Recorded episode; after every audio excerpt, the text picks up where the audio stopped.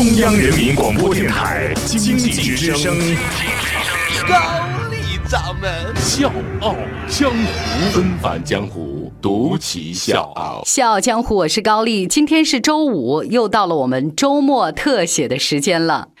这段时间呢，《战狼二》持续刷屏，单日的综合票房呢突破四亿元。截至八月九号，《战狼二》的总票房已经突破三十八亿元，问鼎中国电影票房冠军。那今天呢，咱也一本正经的来罗列一些财经数据。其实对于国产电影来说，一张电影票主要有这么几个比例分成：首先是电影发展专项基金占百。百分之五，这个呢要交给国家电影管理部门。另外呢就是消费税百分之三点三，剩下的部分百分之四十二到百分之四十八给制片方和发行方，百分之五十二到百分之五十八给院线和放映方。那按照这个比例计算一下，咱就以票房到二十七亿元来算，制片方和发行方会拿到超过十亿分成，除去这个电影。拍摄时候的两亿成本，最终的收益是八亿左右。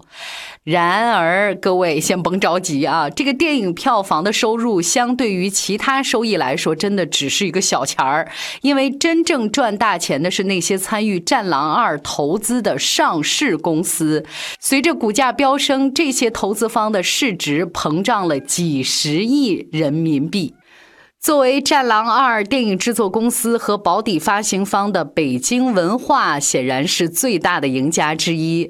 从《战狼二》七月二十七号上映以来，截至到八月四号的十五点，北京文化从十三块五毛四上涨到了二十块七毛四，以总股本七点二六亿计算，市值增长了五十二点三亿元。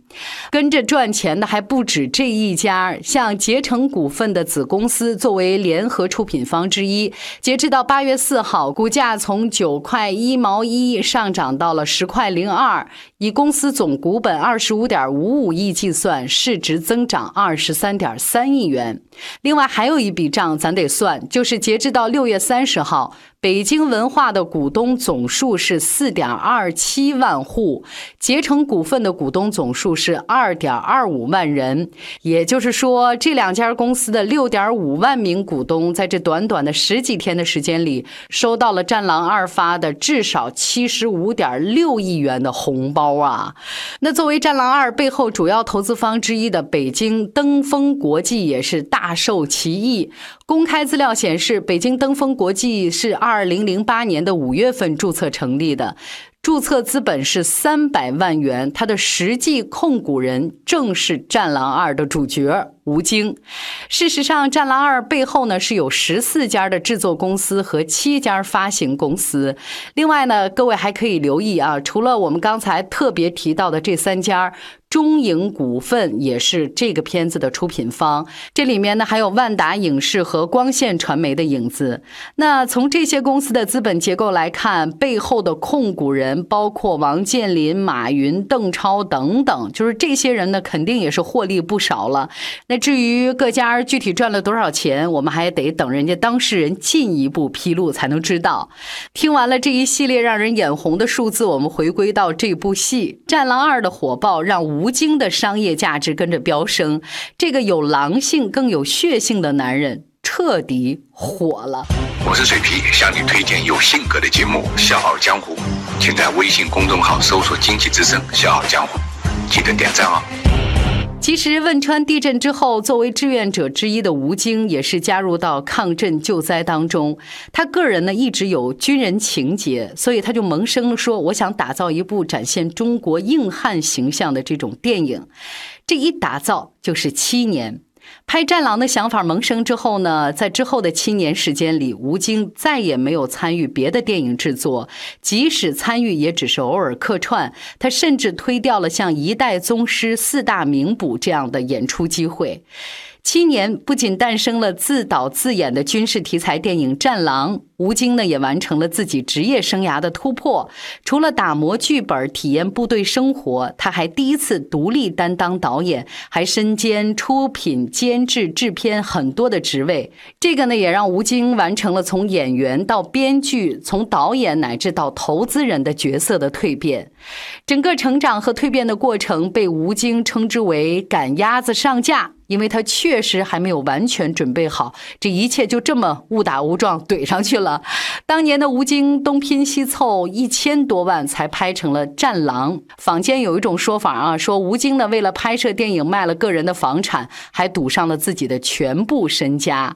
所幸呢，《战狼》成功了，在不被看好的情况之下，票房达到了五点四亿。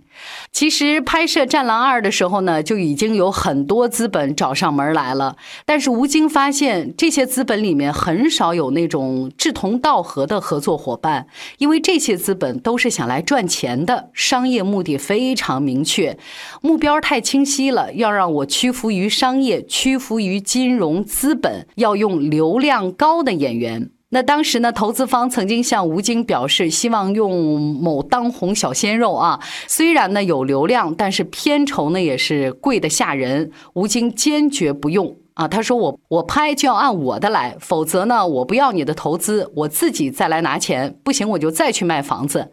所以《战狼二》依然是拒绝了很多的投资方，这个钱呢依然是由吴京自筹，成本呢从八千万飙升到两亿，这个自然带来了不小的压力。据说在《战狼二》的总投资当中，有八千万是吴京的个人积蓄，为了筹钱，他甚至把自己的别墅拿出来抵押贷款。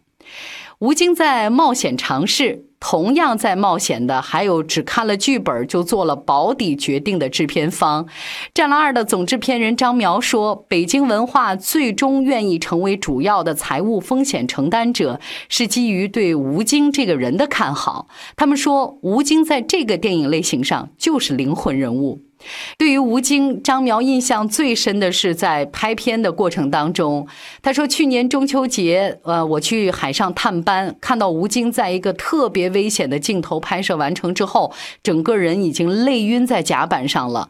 我第一个冲进去告诉他，导演这场戏不要了，咱不拍了，因为我觉得太拼命、太危险，他太累了。但是吴京还是坚持一遍一遍的拍。之前呢有报道说，电影开头那个六六分钟的水下打斗戏，为了达到一镜到底的效果，吴京苦练憋气，光是这个镜头就拍了半个月。拍摄的时候呢，吴京曾经为了一个两秒钟的跳海的镜头，连续跳了二十六次，差点就被海浪卷走。如今《战狼二》票房的表现可以说是让吴京苦尽甘来。张苗说：“这个影片成功的时候，我觉得在吴京身上再次证明了什么是天道酬勤。”所以也有人说，《战狼二》的火爆代表着这个世界正在狠狠地奖励那些认真的人。有记者问吴京，《战狼二》是不是完全从主旋律军事转型成商业片了？吴京的回答是相当霸气，他说：“为什么不算呀？所有的商业气质，《战狼二》里面都有。”我觉得大家是不是把这种题材故乡化了？任何一部美国的商业大片儿都有它自己的美国的精神、美国意识的存在。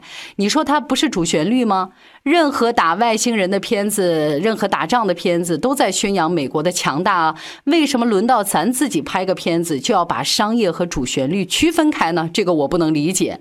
抛开票房和数字，回归到电影本身来，吴京说自己当初拍《战狼》，是因为觉得在商业气息越来越浓重的娱乐圈找机会越来越难了，所以干脆自己捧自己。人生最大的意义不是票房数字。而是人生价值观的改变。吴京一直认为，有钱大家赚，谁都赚不完，赚多赚少对他来说其实不重要。他甚至觉得这也是一种投资。李连杰杰哥跟我说过：“你要让人家赚到钱，人家才会让你赚到钱。”小江湖是高丽，祝你周末愉快，下周见。那敏感云飞向天，子弹穿过狼烟，